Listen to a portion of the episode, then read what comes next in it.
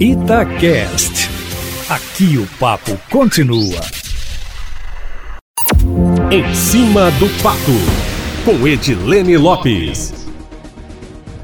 Reviravolta em Minas Gerais. O mega feriado prolongado, que começaria na quinta-feira, depois de amanhã, e terminaria na quarta-feira da semana que vem, foi cancelado, conforme a Itatiaia informou mais cedo. A proposta conjunta entre o governo do estado e a Assembleia era antecipar os feriados de 21 de abril deste ano e dos dois próximos anos, que passariam a ser na próxima segunda, terça e quarta-feira, depois do domingo de Páscoa. Em nota conjunta, Eustáquio Ramos, na justificativa, o governo e a Assembleia afirmaram que a eficácia da antecipação participação requer maior embasamento técnico e também estatístico, ou seja, não há comprovação de que o feriadão prolongado fosse surtir algum efeito. Durante a discussão do projeto, antes da divulgação da nota, o deputado Guilherme da Cunha, do Partido Novo, que é da base de governo, demonstrou preocupação com o fato de os mineiros aproveitarem o feriado para viajar e voltarem infectados, já que em Minas está tudo fechado, hotéis não recebem turistas, só o essencial está aberto, em BH as praças praças estão fechadas, mas as regras em outros estados são diferentes. E depois dos feriados, o que foi registrado foi um aumento do número de casos. A proposta de feriadão prolongado, um mega feriado, está que virou até meme, dizendo que transforma-se o feriado de carnaval em dia útil para não aglomerar e prolonga-se o feriado da Semana Santa também para não aglomerar. A brincadeira que viralizou na internet,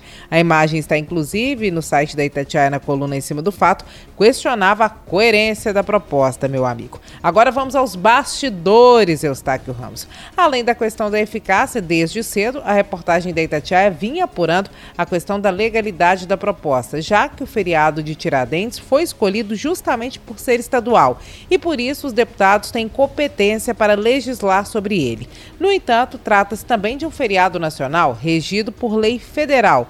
Quando há casos como esse, o que prevalece é a lei federal e não a estadual. Se fosse decretado um mega feriado aqui em Minas, ele poderia ser questionado na justiça, por exemplo, com alguém alegando que trata-se também de um feriado federal e que a alteração teria que ocorrer no Congresso Nacional, meu amigo. A proposta do feriado era um trecho de um projeto de lei que está sendo discutido, que deve ser votado agora à tarde, mais tardar à noite, e que prevê autorizações para a convocação de voluntários e contratação de estagiários e aposentados da área da saúde com formação para atuarem na crise que ocorre neste momento.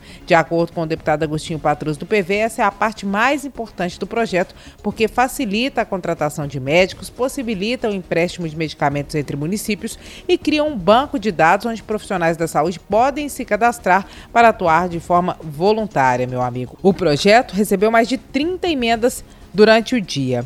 E, segundo alguns integrantes de sindicatos da saúde, a atuação de voluntários pode gerar polêmica, porque, de acordo com eles, pode haver quem se voluntarie pensando em ser vacinado e depois abandone o posto. Será, meu amigo? A contratação de aposentados, segundo esses integrantes de sindicatos também deve ser muito criteriosa, porque atinge faixas etárias que são consideradas de risco, e as de estagiário também por causa da exigência de formação comprovada, Eustáquio Ramos. Agora, pulando um pouquinho para o cenário nacional, a reforma ministerial de Bolsonaro atende a demandas do Congresso Nacional, Eustáquio Ramos, mas a verdade é que não muda originalmente a forma de o presidente governar.